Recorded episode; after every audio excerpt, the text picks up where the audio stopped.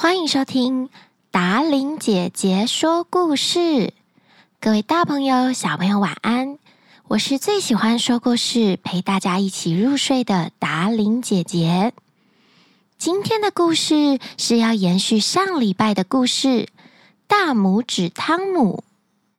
在故事开始之前，一样提醒大家要帮我们按下五颗星好评，留言给我们，也记得可以加入达伶姐姐的官方赖账号，你的所有讯息我们都会听到哦。也可以加入达伶姐姐的 Facebook 粉丝团，我们都会把链接放在下方的说明栏。喜欢我们节目的你，下方也有赞助的链接，欢迎你们赞助达伶姐姐买故事书。赞助幕后团队，一边录音一边喝咖啡。赞助我们有更多更多的资源，做更好的节目。工商时间到此结束。你还记得这个故事说到哪里吗？汤姆答应两个小偷要帮他们一起把财主的财富都偷出来。到底汤姆是不是真的会帮助这些小偷呢？让我们继续来听故事吧。忘记上一集故事的你，也可以先点到上集再听一次，然后再点来下集继续听故事哦。格林童话《大拇指汤姆》下集。本故事搜集自网络世界，由达伶姐姐润饰改编。当他们来到财主的房屋时，汤姆悄悄地爬过了窗栏。他溜进了房子里，然后汤姆尽力的大声喊道：“这有东西，你们要吗？”听到汤姆的叫声，两个小偷大吃一惊，急忙说道：“嘘，小声一点，小声一点，你这样会把屋里的人全部都叫醒的。”但是汤姆假装没有理解小偷们说的话，他继续大声的叫道：“你们要多少？”要我把所有财主的东西都扔出来吗？这一次，汤姆说话的声音被睡在隔壁房间里的厨娘给听到了。厨娘从床上坐了起来，她张开耳朵仔细的聆听。这个时候，两个小偷听到汤姆又这么大声说话，更加的慌了。他们拔腿就跑，跑了一段路以后，觉得有点不甘心，于是。两个小偷又鼓起勇气说道：“这家伙是不是把我们当笨蛋来捉弄啊？我们不要给他下注了。”两个小偷讨论过后，决定再次回到财主的家，然后小声的对汤姆说：“现在不是和我们开玩笑的时候，你快点把钱全部扔出来吧，汤姆。”这时候，汤姆又敞开他的嗓门叫道：“好的。”你们把手伸过来接吧，我会把屋子里所有昂贵的东西都丢出去给你们。住在隔壁的小厨娘这回听得一清二楚，她马上从床上跳起来，冲过去厨房把门给打开，两个小偷就夹着尾巴狼狈地逃跑了。小厨娘四下瞧了瞧，她什么也没发现，于是她又走进去，点了一盏灯。想要看清楚这里到底有没有人。等到厨娘走回来的时候，汤姆已经偷偷的溜进谷仓里面去了。小厨娘将屋子里的每一个角落都仔细的查看一遍，她还是没有发现任何异常的情况。她以为是自己睁着眼睛在做梦呢。小厨娘就又回到自己的床上去睡觉了。汤姆在草料堆里爬过来爬过去，最后他找到了一个很舒适的地方，他躺了下来，打算等到天亮之后再上路回到父母的身旁去。可是天有不测风云，人有旦夕祸福。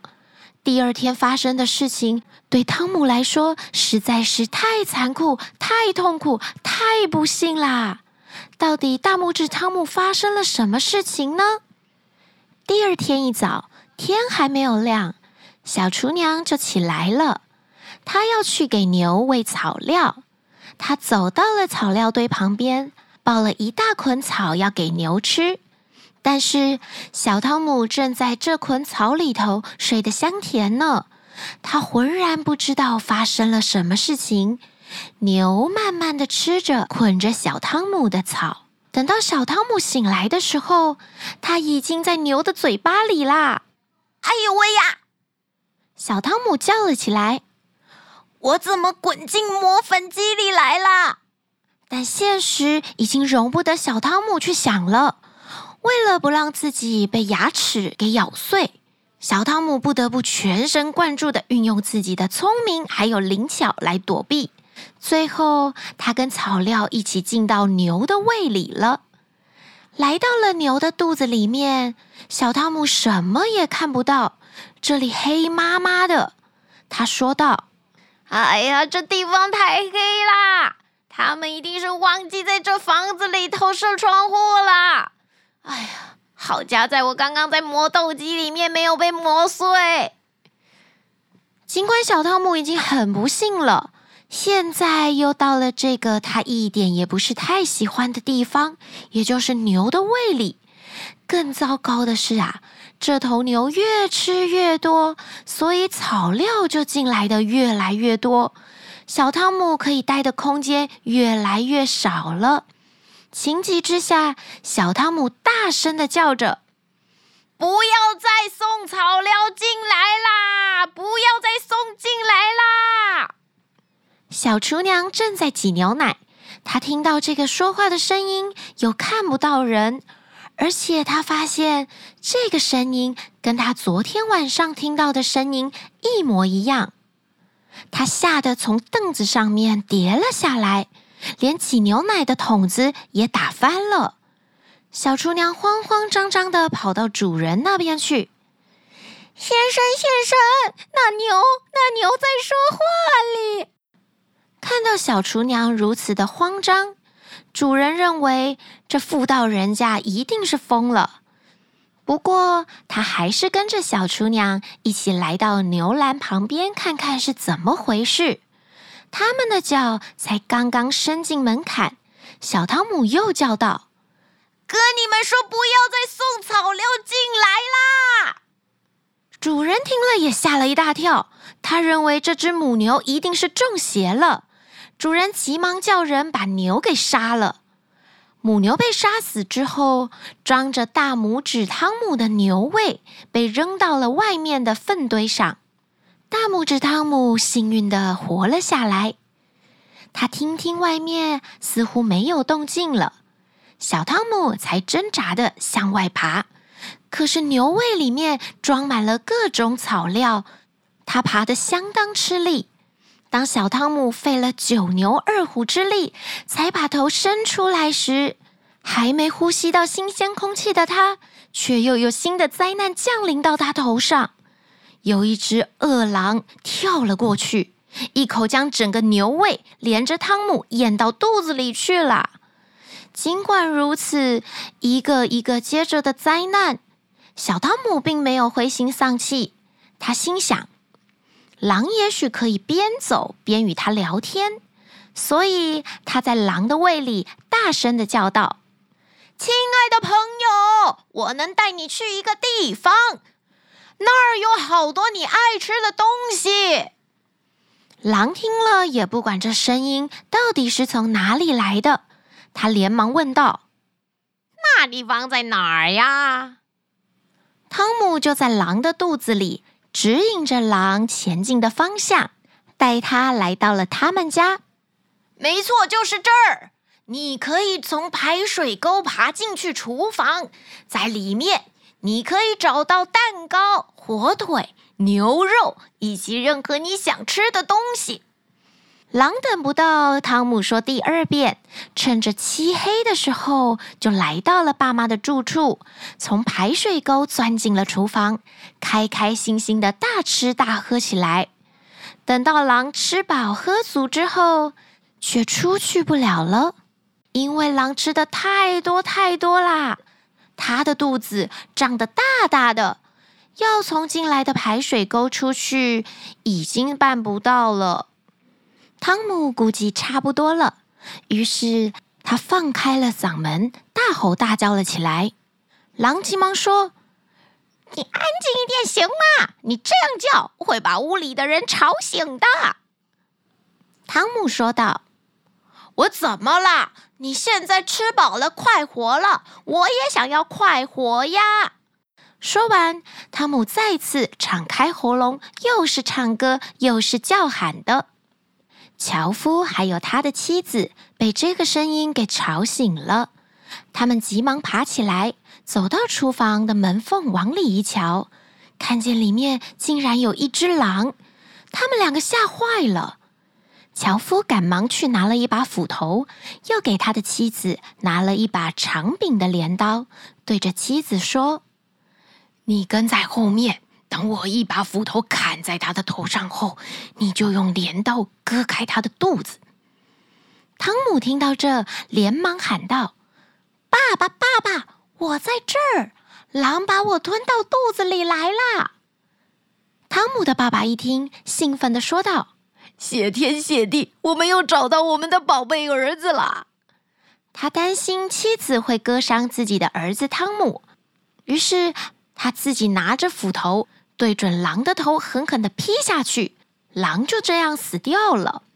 他们轻轻地切开了狼的肚子，大拇哥汤姆就跳了出来。大拇哥太舒服了，他终于呼吸到新鲜的空气了。樵夫爸爸开心的说道：“我们真是为你担心受怕呀。”汤姆回答：“好了，爸爸，我们分别之后，我周游列国了不少地方。”现在我真高兴，又呼吸到新鲜空气了。你是去了哪些地方啊？樵夫爸爸问道。我钻过老鼠洞，待过瓜牛壳，最后还到了狼的肚子里。不过，我现在终于安全完好的回到家里了。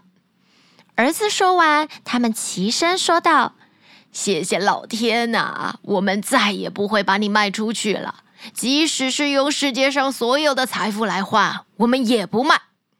说完，他们全家紧紧地抱在一起，亲个不停。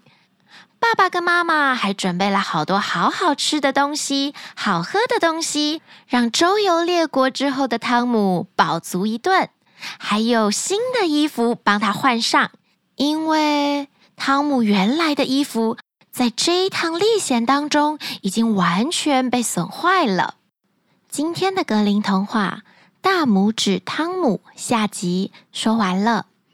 虽然大拇指汤姆小小的，就像你的大拇指一样大，但是他却有大大的勇气，还有大大的冒险精神。在这趟危险的旅途当中，用自己的聪明才智保住自己的性命。不但阻止了小偷还有狼做坏事，也让自己安安稳稳、平平安安的再次回到家中，跟父母相聚，享受天伦之乐。也许你也可以靠创意，让你的家庭生活、家里气氛变得更加的幸福快乐哦。每个人都是有这种能力的。那我们下个故事再见喽。